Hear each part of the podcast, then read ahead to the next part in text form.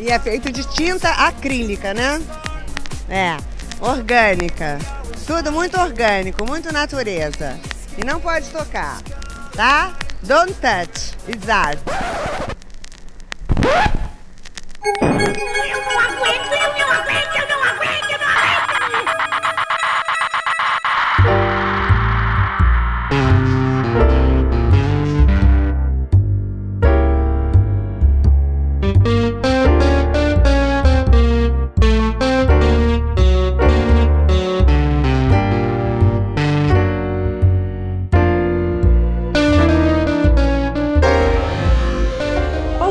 Sou Fabiana Pedroni e está começando mais um Não Pode Chorar. Este é um derivado do Não Pode Tocar, um podcast dedicado à teoria, história, crítica, prática de arte e temas afins. Aqui no Não Pode Chorar, nós contamos algumas desventuras da vida e pensamos em maneiras criativas de lidar com elas. No nosso feed, você encontra também o Pataquadas, no qual a Alana de Oliveira repercute as principais notícias do mundinho da arte, com colunas abertas de Denis Almeida e Camila Saloto. Se você chegou aqui agora, saiba que a gente está presente em todos os agregadores de podcasts, em todas as plataformas comumente usadas para ouvir música, como o Spotify, o Deezer. Você pode também receber os nossos episódios por e-mail, assistir no YouTube ou ouvir no site notamanuscrita.com. Todos os links que a gente comenta nas postagens estão disponíveis em notamanuscrita.com. Se você ficar com preguiça de digitar notamanuscrita.com no navegador, basta clicar na imagem de capa do episódio que você será direcionado para a postagem original. Lá você encontra os links, também os links dos nossos perfis do Twitter, do Instagram e o link para o nosso PicPay, através do qual você pode contribuir financeiramente para a continuidade deste projeto, com um, dois, cinco reais mensais ou com qualquer valor esporádico. Se não der para contribuir financeiramente, tudo bem, só de seguir os nossos perfis e compartilhar este episódio já é uma baita ajuda. Bom, chega de recados iniciais, vamos para o episódio de hoje, no qual eu vou tentar me aproximar de um mundo que é um mundo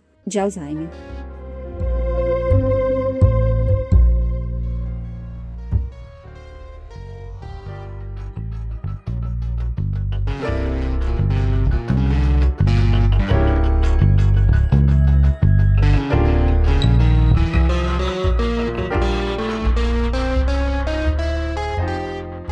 Março de 2020, eu estava em São Paulo para uma reunião com a minha orientadora do doutorado, quando eu compreendi que uma pandemia havia começado e que eu precisava voltar logo para casa. No voo de volta para Vitória, eu estava lendo as notícias que eu havia salvado no celular e pensava muito sobre essa questão da pandemia, o que, que ela poderia significar, e nesses pensamentos eu pensei em algo muito difícil de lidar. Eu estou voltando para casa, para minha família. Será que minha avó ficará bem? Essa era a pergunta que eu consegui externalizar, quando na verdade o que eu estava profundamente perguntando era: será que agora ela morre?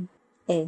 Em 2018, eu gravei um episódio, o meu primeiro Não Pode Chorar, sobre a doença de Alzheimer da minha avó. Ela que tinha sido diagnosticada em 2010 na verdade, antes ainda, acho que em 2001, estava, pelo menos desde 2010, há uns oito anos num processo longo que ainda não acabou. Quando começamos a ler sobre a doença, encontramos algumas informações que diziam que a sobrevida média do paciente é de 8 a 10 anos. Agora são pelo menos 11 anos de Alzheimer e pelo menos 6 anos sem lembrar dos familiares. Quando eu gravei aquele episódio, ela estava no estágio 2 da doença, com dificuldade na fala, nos movimentos, muita agitação, um, tanto, um corpo um tanto violento e uma confusão mental com a realidade. Hoje ela está talvez entre o estágio 2 e 3, que é de uma forma mais grave da doença, em que se agrava a dificuldade de locomoção e vem incontinência urinária e fecal. Mas ela ainda se alimenta bem, se alimenta muito bem e consegue dar alguns passos. Eu estou descrevendo isso tudo rapidinho para poder explicar melhor o que, que esse episódio realmente significa. No final daquele episódio de 2018, eu disse que um dia eu gravaria uma continuação, porque há muito ainda o que se dizer sobre tudo aquilo que cerca a doença e que são questões importantes, mesmo para aqueles que não vivem essa realidade. No episódio anterior, chamemos ele assim, eu dividi em cinco situações comuns que cercam essa doença. A primeira fala sobre alucinações, confusões mentais que são próprias do primeiro estágio. A segunda situação era sobre o respeito à rotina, o que significa um diagnóstico de Alzheimer. Né? O diagnóstico ele não é um contrato com a morte, o paciente ainda está vivo é, e segue a sua rotina. A situação 3 era sobre a fase violenta, em que o corpo ele se manifesta com muita força. A situação 4 era sobre o esquecimento. E a situação 5, em que o Alzheimer revela o paciente como um sujeito social, cheio de preconceitos e uma outra pessoa que pode ser que os familiares não conheciam. Bom, nesse episódio, a gente vai se dedicar sobretudo à segunda situação, que lida com o tempo, com a espera, uma expectativa de morte. O Alzheimer é uma doença que sai atropelando tudo e a todos que escancara problemas sociais, que cospe na nossa falsa moralidade. Ela é realmente massacrante. Por isso eu já comecei o episódio mostrando o elefante gigante que está na sala. Quando tudo isso vai acabar?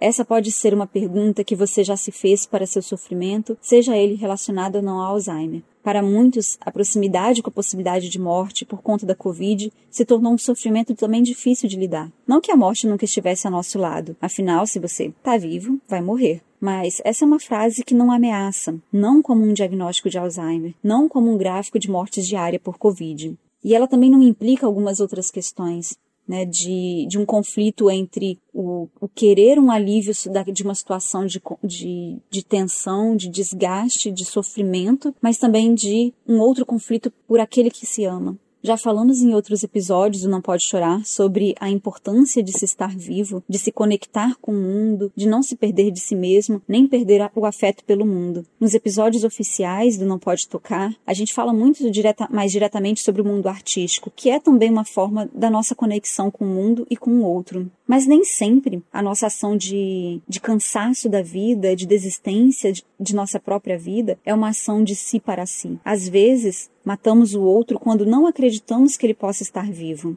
Parece um pouco confuso, mas vamos ao caso que originou este episódio, que não foi necessariamente o episódio de 2018. Essa semana minha mãe chegou em casa reclamando muito sobre a tumba da minha família. A tumba ela tinha sido já violada, ela estava muito deteriorada e quando foram fazer as reformas, né, cuidar do, do espaço, a gente viu que roubaram da lápide, roubaram um, uma placa que o meu bisavô tinha comprado para mim quando a minha bisavó morreu e os dois estavam enterrados lá eles e mais uma par de gente, né, da família. No começo eu achei que a minha mãe estava com raiva do roubo, algo assim, mas ela estava resmungando mais de um sentimento conflituoso de uma decisão. Fazer uma nova, uma nova placa com o mesmo dizer ou colocar uma outra coisa. O sentimento conflitante, ele vinha na verdade de um próprio conflito que ela já tinha com o dizer dessa lápide. Bom, Ora ela achava isso engraçado, ora extremamente triste. Aquela frase ela já tinha uma história dentro da família. Na tumba estava escrito: quem morre antes de morrer, não morre quando morre. Numa época em que nem se sabia o nome da doença, sem diagnóstico, sem tratamento e reduzida a uma caracterização de a velha ficou gagá, a minha bisavó morreu para o meu avô ainda em vida. A partir do momento em que ela não conseguia mais comunicar verbalmente, nem dizer eu me lembro de você, ela estava morta. Eu não estou aqui julgando necessariamente como se encarava a doença naquela época, quais foram as medidas que eles tomaram naquele momento, né? Mas o que significa para a gente hoje essa situação do meu bisavô ter afirmado a morte da minha bisavó, que teve Alzheimer mesmo antes dela ter morrido? O que significa dizer que alguém morreu antes de morrer?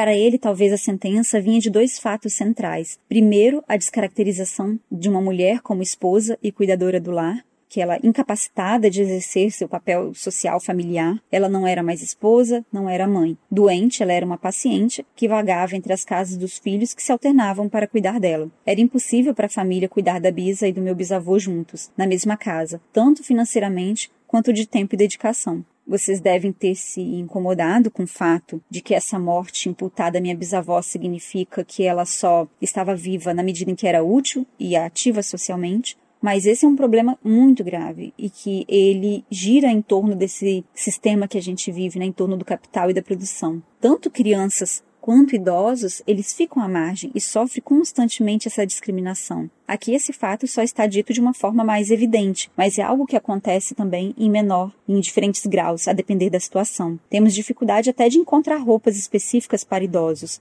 roupas bonitas e práticas, como se idosos que não conseguem mais se vestir sozinhos, né, com facilidade, só usassem pijamas. É como se essa parcela da população ela nem existisse, ela devesse ficar em casa trancada, como se ela estivesse morta antes mesmo de morrer, completamente ignorada. E mesmo que se diga, ah, mas o mercado está de olho neste público consumidor que tem crescido e blá, blá, blá, mas é um mercado que vende para pessoas ricas que têm trocentos cuidadores ao redor. E o mercado não vai responder a uma necessidade de mudança social que a gente precisa. Hoje, aqui na minha cidade, por exemplo, o prefeito está todo feliz porque criou uma plataforma em que a gente se cadastra para solicitar diversos serviços como adoção animal, ver coisas do IPTU e principalmente para agendar as vacinas de influenza e Covid. Beleza, tá digitalizando a parada, mas em nenhum momento se questionou sobre o que é preciso para que a digitalização aconteça. Se não há inclusão digital, como diabos vou agora agendar para uma, uma terceira dose para a vacina da minha avó, que não consegue mais sair de casa? Ah, pede para ela criar um e-mail, se cadastrar no site. É esse o tipo de entendimento sobre o que é envelhecer, sobre o que é ter uma doença. Mas e também nem vai adiantar também ali no postinho, né? Que a tia vai dizer a mesma coisa, entra no site que um cadastro para ela. A gente vai criando situações que colocam cada vez mais o idoso à margem, sem considerá-lo como parte dessa sociedade. Ok, voltando a meu bisavô. O segundo ponto, para ele talvez ter dito que minha bisa já estava morta antes de morrer, era porque ela já não tinha memória. Ela não lembrava do meu bisavô, nem de mais ninguém, nem de si mesma. Para ele, ela não tinha uma resposta ao mundo presente. As memórias, elas são importantes, sem dúvida, mas elas não reduzem o sujeito, a, a sua forma de se conectar com o presente. E é muito difícil quando a gente pensa nessa relação com Alzheimer é, e com outras doenças que também são degenerativas do sistema nervoso, de compreender quem é aquela pessoa, como aquela pessoa ela se relaciona com a gente. Quando o meu bisavô diz você está morta, né, ele afirma isso e depois grava isso numa placa, significa que a, o reconhecimento daquela pessoa existe a partir do momento em que ela se comunica com os outros e com o presente daquela pessoa.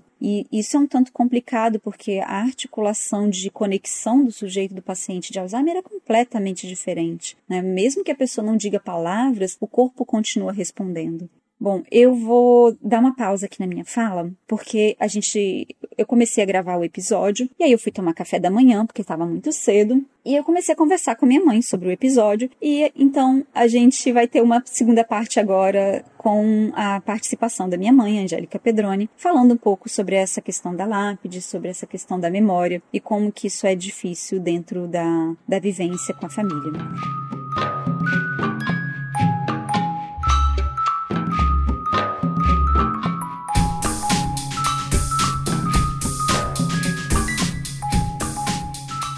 Ela não identificava mais os lugares onde ela estava, né? A gente, eu percebia que ela tinha uma aflição por causa disso. É, é, medo mesmo, né? Dessa coisa de não saber onde que tá, não saber como é que vai ser. Não, a insegurança. Né? É, é insegurança por, causa, por conta da doença. Insegurança e eu falo de novo, medo mesmo. Ela tinha medo. Tanto é que ela expressou a palavra, nessa palavra em medo. Eu tenho medo porque eu não sei onde que eu estou. Eu tô na rua, mas eu não reconheço. Eu não sei onde eu tô. É, e isso pensando que ela mora no mesmo bairro, tem quantos anos já?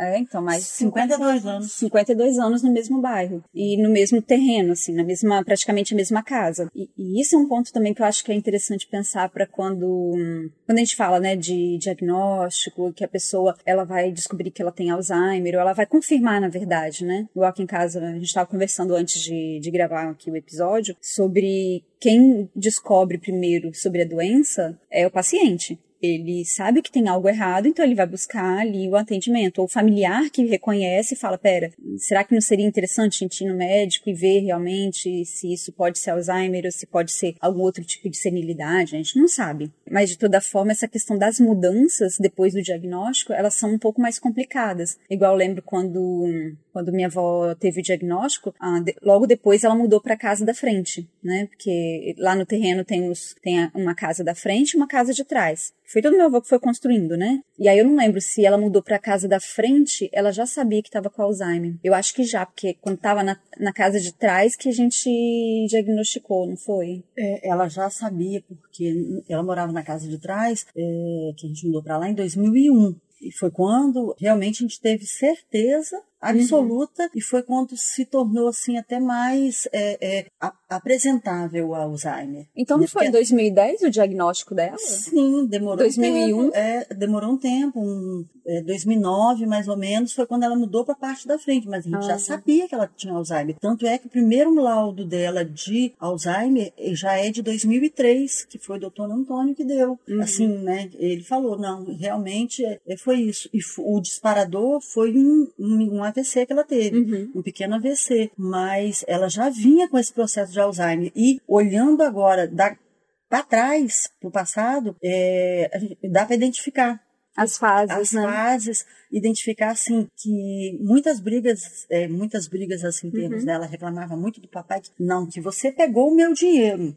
Porque o fulano me deu cinco reais, cinco cruzeiros na época. E ela guardava os cinco cruzeiros, ela tinha hábito de guardar dentro de livros, dos livros de igreja, dos lugares. E ela guardava para emergência. Então, Mas essa época Ela dos não cruzeiros, lembrava. ela também já era muito mais nova, não? sim, ela era nova. é, porque Mas ela em- tava aí uns 40 anos ainda, não? Porque cruzeiros tem Sim, tempo, mas né? tem, tem bastante tempo. Foi de antes, antes de 2001. 2001 ela estava com 64 anos. Então, Ah, mas ela... cruzeiro pra real é a década de 90. né? 90 então. É muito doido isso, porque Tinha a 10 gente anos atrás, vamos é, colocar assim. Quando né? a gente tem uma família que que tem o Alzheimer como uma possibilidade muito grande, vamos dizer assim, né? É, que é uma doença que, inevitavelmente, né? Quanto mais a gente descobre sobre a doença também, as pessoas vão sabendo que tem familiares que têm a doença. Como a gente não tem um- uma cura, né? Nesse sentido de, do tratamento, a gente só posterga os sintomas, tem essa expectativa de que a maior parte da população vai ter Alzheimer em algum momento, né? Isso já, já faz parte de estudos mesmo. Sim. Mas aí vem uma confusão muito grande porque a gente não sabe, às vezes, é, o que, que faz parte da personalidade da pessoa e o que que pode ser ali já um indício de início de Alzheimer. Ainda mais quando a gente fala, quando a gente tá numa pressão psicológica muito grande, de você, pensando em pandemia, nossa, olha o que, que a pandemia fez com a gente, né? No, no sentido de você estar isolado, de você ter uma pressão muito grande, de você ter um estresse muito grande. Então, algumas coisas de esquecimento, de confusão mental, de confusão de lugares de coisas, isso piora. E aí, quando a gente tem uma idade um pouco mais avançada, acima dos 50, 60, 70, a gente já vai pensando, pera, será que é alguma coisa? Ou será que, né? Então, não é assim tão simples. Por isso que procurar também o médico é importante, né? Mas nem era isso tudo que a gente ia conversar aqui. né? Esse é o problema da gente gravar podcast conversando como a gente conversa em casa, que a gente perde os causos. O episódio mesmo veio por conta de. Primeiro, né, do, do, do episódio que a gente gravou, que eu gravei em 2018, por conta do Alzheimer, mas por uma outra questão que há poucos, há poucos dias, né, você chegou em casa, né, mãe, falando sobre a lápide da, da família, que ela tinha sido violada e roubaram os, roubaram os ossos, não, opa. Ninguém roubou os ossos ainda, roubaram a. Como que é? A lápide, né? A Não, roubaram placa. A placa que sua avô tinha escrito uma frase que ele fez para sua avó. Minha avó? Não, sua bisavô. bisavó, perdão. São duas gerações se encontrando, vai estar confuso. É bisavô e bisavó, avô e avó. Então, eles, e é- essa, essa placa que ele fez com a frase, ela sumiu. Nesse processo de, do túmulo ter estragado e tudo mais, ela sumiu. E, né, e é algo assim que faz parte da, da memória da família. E eu acho que é algo muito marcante para mim, principalmente, né? Pra gente como um todo. Mamãe tinha muita revolta com aquela placa. É? Ela tinha raiva daquela placa. Porque falavam muito da doença da sua avó, né? do processo dela de Alzheimer. Que na época a gente não sabia que era Alzheimer. Ninguém sabia que era Alzheimer. Bisavó, tá? Ai, Vamos assumir.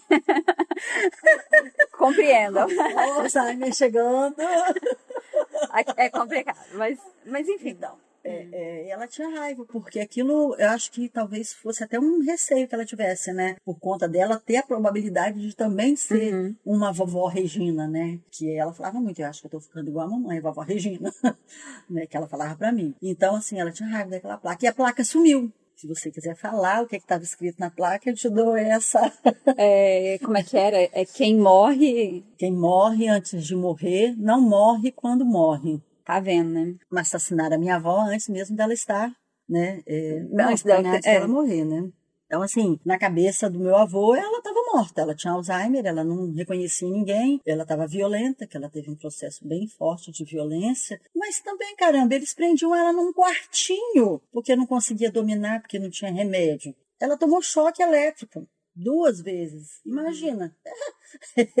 Eu teria virado um monstro. Pois é, é, é uma, uma falta de, na época, né, principalmente, uma falta de, de compreensão da doença e De conhecimento científico. de conhecimento científico, por isso que a ciência é tão importante, mas também de uma certa lida com a pessoa, né, de saber lidar com a pessoa, com o sujeito, porque por mais que houvesse uma tentativa de aproximação, de empatia, é- é- era muito difícil você compreender que você perder a noção de realidade, da realidade do outro, não é necessariamente um motivo para você achar que aquele outro não está no mesmo mundo, né? Digamos assim, se você tem uma pessoa um paciente de Alzheimer, né, no caso, vamos pensar na, na minha avó agora, né, que ela tá viva, né, é, vovó Regina, minha bisavó já morreu, né, então minha avó, ela no começo da doença, principalmente, ela tinha os, o- as situações de alucinação, tinha hum, os momentos em que ela esquecia a idade, ficava furiosa, é, cadê papai, papai não vai chegar, e coisas assim. Você não vai dizer para um paciente de Alzheimer que o- o pai dela morreu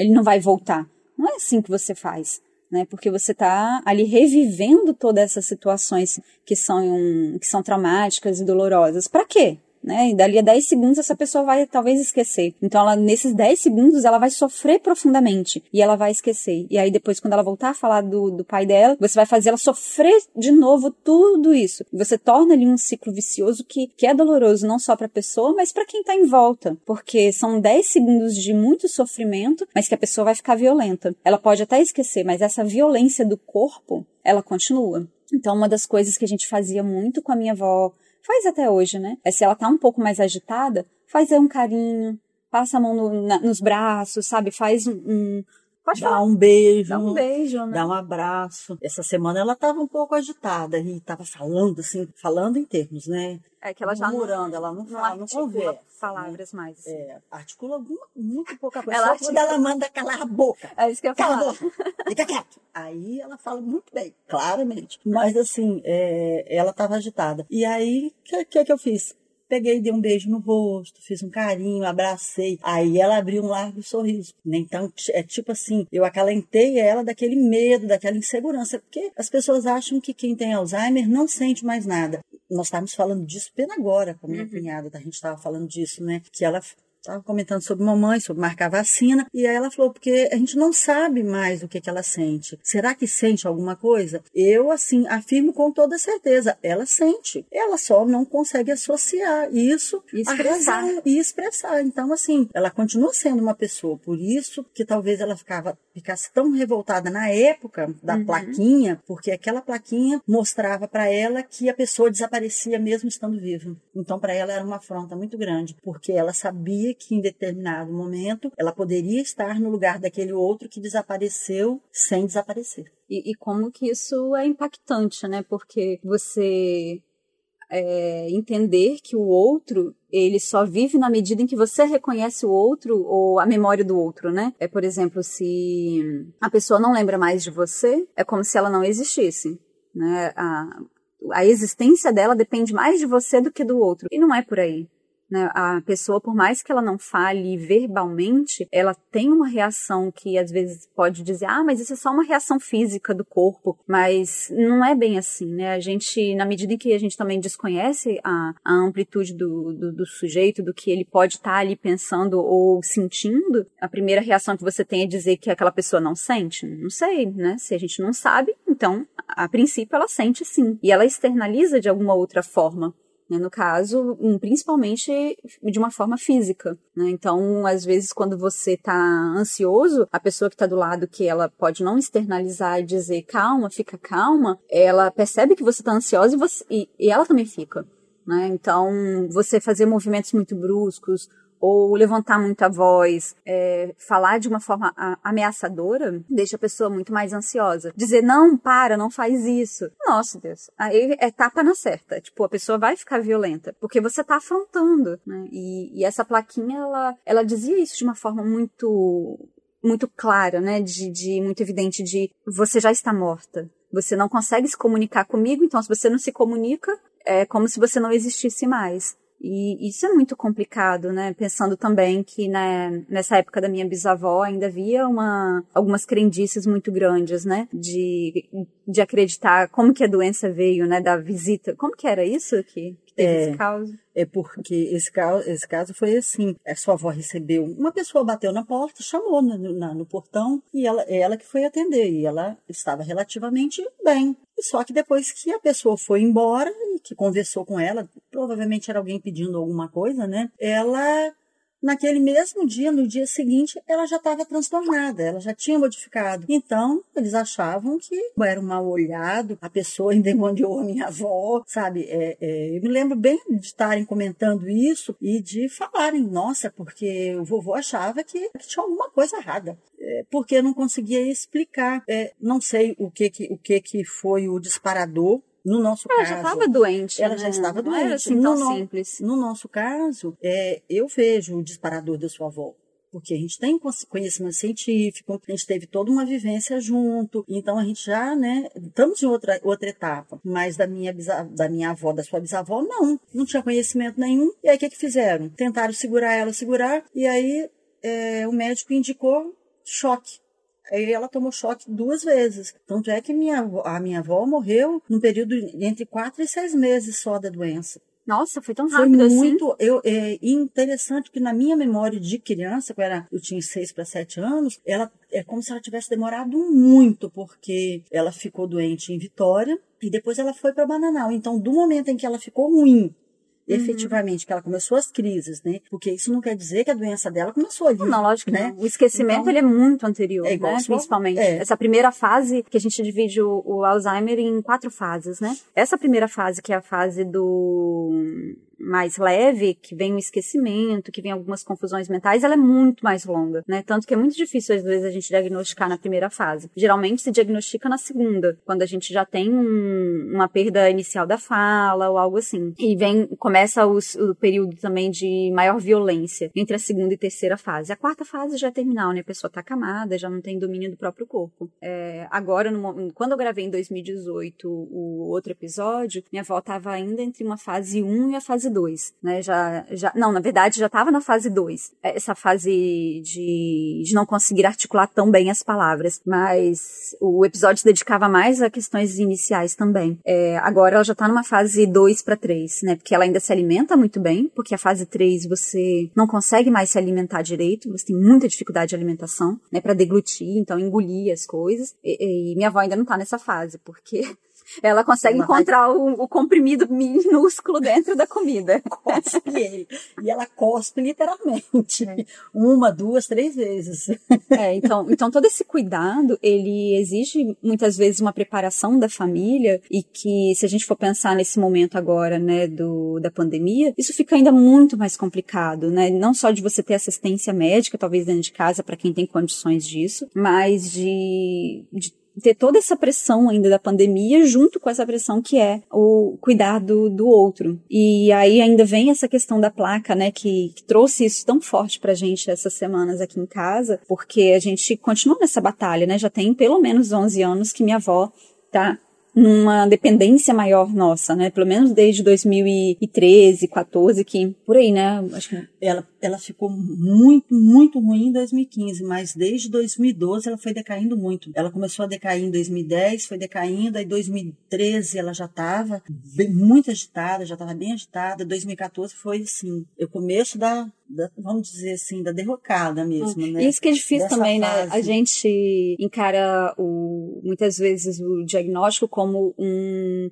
um indicativo de uma linha, né? Pra onde que você está caminhando. E não é bem assim, né? É, essa coisa que você estava falando sobre essa As classificação das fases, eu posso falar assim que é, é, eu não me, me atenho muito a essa coisa de fase, porque é, eu sei que precisa, né? Os médicos precisam disso porque tem que ter um parâmetro para orientar as pessoas e tudo mais. Mas mamãe é uma prova de que essas fases, elas são muito mais do que essas, essas quatro, porque ela ficou um período muito longo naquele um momento assim de pré-esquecimento, onde ela guardava o dinheiro e depois dava brigas porque o papai tinha tomado o dinheiro dela. E depois eu achei todo esse dinheiro dentro dos livros, quando a gente foi fazer mudança de casa, achamos tudo. Então, assim, caramba, aí a gente deu aquele, aquele estalo, olha, já começou muito lá atrás, né? Então, quer dizer, aí tem essas, é, todas, todas as fases que ela teve, foram várias situações que eram bem atípicas. Então, a fase desse pré-esquecimento, a fase dela, a gente achar que ela tinha alucinação, e no final das contas, quem tinha alucinação, eu não sei se você se lembra, mas não era ela, era o Emerson. Ah, sim. Nossa, é porque a gente ainda tem, triste, é, a né? gente ainda tem ah, na casa da minha avó mora a minha avó, o meu avô e o meu tio Emerson, né? E ele também é uma pessoa que, que tem distúrbios psicológicos, enfim. E aí, nessas situações em, entre o Alzheimer e os outros problemas de saúde da família, a gente achava que a, questão era minha avó e no final das contas era, era o meu tio que, que tava vendo coisas, enfim, alucinando. tava alucinando. E isso eu acho que é um ponto muito importante. Como que às vezes a gente pega o paciente de, de Alzheimer e a gente não dá é, é, a devida importância aquilo que ele fala. E a gente deixa de acreditar naquilo que ele fala porque ele tem Alzheimer. Mas será mesmo que ele não está falando a realidade? Porque ela falava, o Emerson está fazendo isso, o seu, né, seu, seu irmão está fazendo isso. E eu ficava sempre achando que era o Alzheimer dela, até que que a gente é, a, a, verdade foi confrontada né num determinado momento e não ela era ela que estava sendo vítima né e foi vítima dele e vítima do nosso preconceito também da gente não acreditar na pessoa. Então para a gente é, também é muito difícil estabelecer esses parâmetros. Por isso que essa coisa de classificação ela é muito complicada né. A sua avó essa, é, você vê, gente, eu achei que o ano passado ela já não estaria mais andando. Esse ano eu achei que ela não chegaria andando até o final do ano. Ela ainda está andando com duas Dentro pessoas. de casa, mas está. Né, se levar lá para a rua, ela anda também na rua, né? Mas assim, precisando de duas pessoas para segurar. Então, assim, olha como ah. que as coisas são diferenciadas. E cada paciente é uma pessoa e cada paciente é uma realidade. Por isso também que não dá para você dizer que essa pessoa simplesmente Nori, para de fazer barulho, Nori. Vem cá. Vem cá, vem. Ela tá lá atrás, olha. Ô, porqueira. Você quer participar do caos? Você quer participar do caos, é? É o pinche mais, mais silencioso do mundo. Não posso nem gravar o episódio e falar, Nori, dá um oi pro, pros ouvintes. Mas por isso também que essa tem ali dois pontos, acho que é importante a gente às vezes pensar em relação ao que, o que essa placa queria dizer, né? De é, quem morre antes de morrer não morre quando morre. Primeiro que a gente está falando de uma importância da memória, né, o quanto que a memória ela é importante para você reconhecer o sujeito, porque a memória é aquilo que você é, comprova uma, uma relação mais direta com o mundo e com as coisas e com as pessoas né? De você sabe o que é aquilo ali, você sabe para que serve, você se relaciona com aquele, com aquela coisa e você consegue expressar aquela coisa né? Não só uma relação com o passado, mas também com o presente, com aquilo que aquilo significa. A partir do momento em que você já não consegue expressar essa, essa relação, é como se você já fosse outra pessoa, você não existisse mais. E não é por aí, né? Como a gente estava dizendo. E um outro ponto de entender também que cada situação é uma situação, né? Cada família é uma família e que cada estrutura é, é diferente. Né? A, gente, a gente sabe o quanto que é uma doença que, que ela é avassaladora, né? Como diz, ela, ela passa por cima de todo mundo, de todos. E muitas vezes as pessoas não têm estrutura para isso, né? Uma estrutura psicológica, não só financeira. A gente tem os grupos de apoio que em que pessoas se encontram para conversar sobre determinadas questões. Então, quanto que o quanto que é importante a gente pensar no, no sujeito não como um, arcabouço de memória, mas que a pessoa está ali presente. Né? A pessoa continua é, viva, continua ao seu lado, mesmo que ela não lembre de você, ela continua ali do seu lado, se, se comunicando, mesmo que de outra forma. E que por mais que essa relação com a memória ela, ela seja, lógico, importante, é o que muitas vezes movimenta a gente, o presente ele também se articula na, nessas situações cotidianas, no, no momento mesmo, sabe? E não com uma articulação só com o passado. Então, imagine uma pessoa que, que é jovem, mas que ela tem algum tipo de distúrbio que ela não consegue é, desenvolver memória, talvez, uma memória mais, né, guardar uma memória recente. Então, ela nunca vai ter uma memória é, a longo prazo também, porque se ela não tem uma memória recente, com o tempo, essa memória a longo prazo, ela vai, né, se esquecendo também. Então, quanto que isso tudo é, é um tanto é, sensível. E às vezes falta pra gente muito isso da questão da, da sensibilidade, de, de compreender o outro e acreditar no outro. Acreditar que o outro está vivo. E o quanto que isso é importante para que a, a, família passe por esse processo. É, e também é, nessa sua fala de acreditar que o outro está vivo, criar é, modos, maneiras de conviver com esse outro, de estar com esse outro e interagir, mesmo que essa memória não esteja 100% ativa, funcionando. Você tem como você interagir, você tem com, é, como criar vínculo, como criar, estar participando da vida da pessoa e ela participando da sua, mesmo sem essa memória estar efetivamente 100%. É, a gente não, não, vai romantizar, dizer que, que é, é fácil, que é lindo maravilhoso, é. mas também não é uma sentença de morte imediata. Né? E a pessoa continua ali.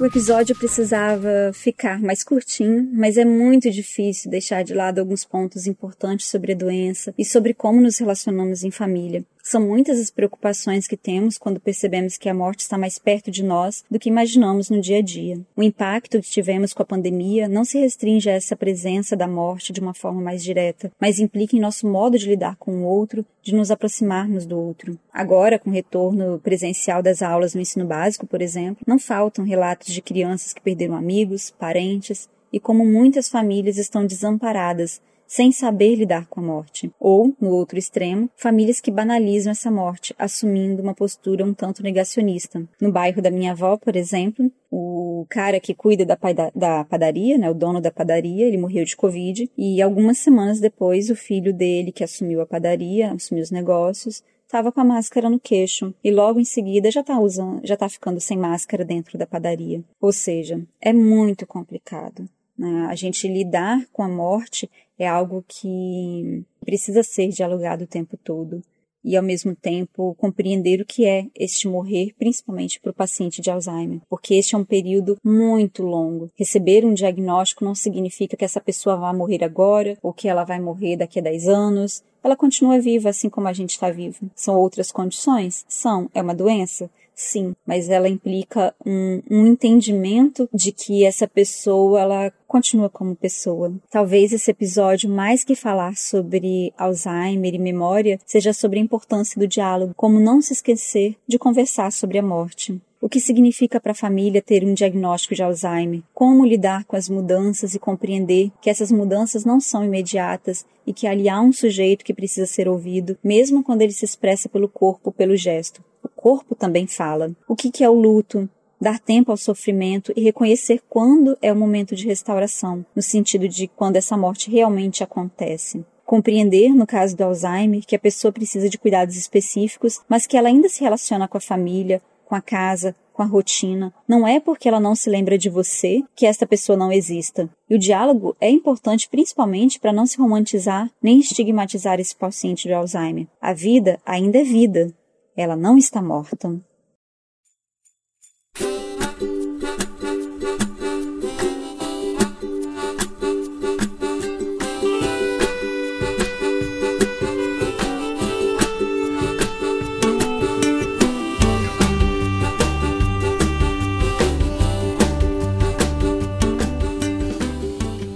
Tá aí, encerrando mais um Não Pode Chorar. Eu espero de coração que a gente consiga ficar nesse mundo para conseguir viver direito.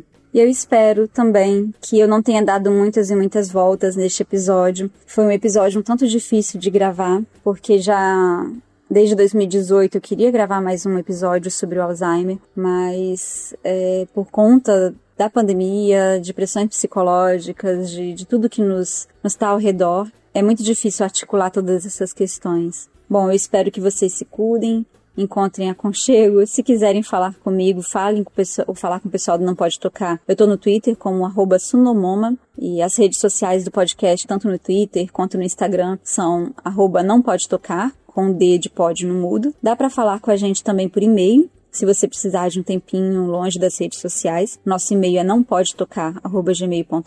Bom, os, os demais perfis dos participantes não pode tocar estão todos linkados na postagem do episódio assim como a gente tem no Nota Manuscrita outras publicações, contos, crônicas, críticas, resenhas, artigos, enfim. Tem um monte de coisa lá, vai dar uma espiadinha. No final da postagem você vai encontrar também o link para o nosso PicPay, que ajuda a manter este projeto independente vivo. Nosso perfil do PicPay também é arroba não pode tocar, com D do pode mudo. Por hoje é só. Se nada der muito errado, semana que vem a gente está de volta. Tchau, tchau.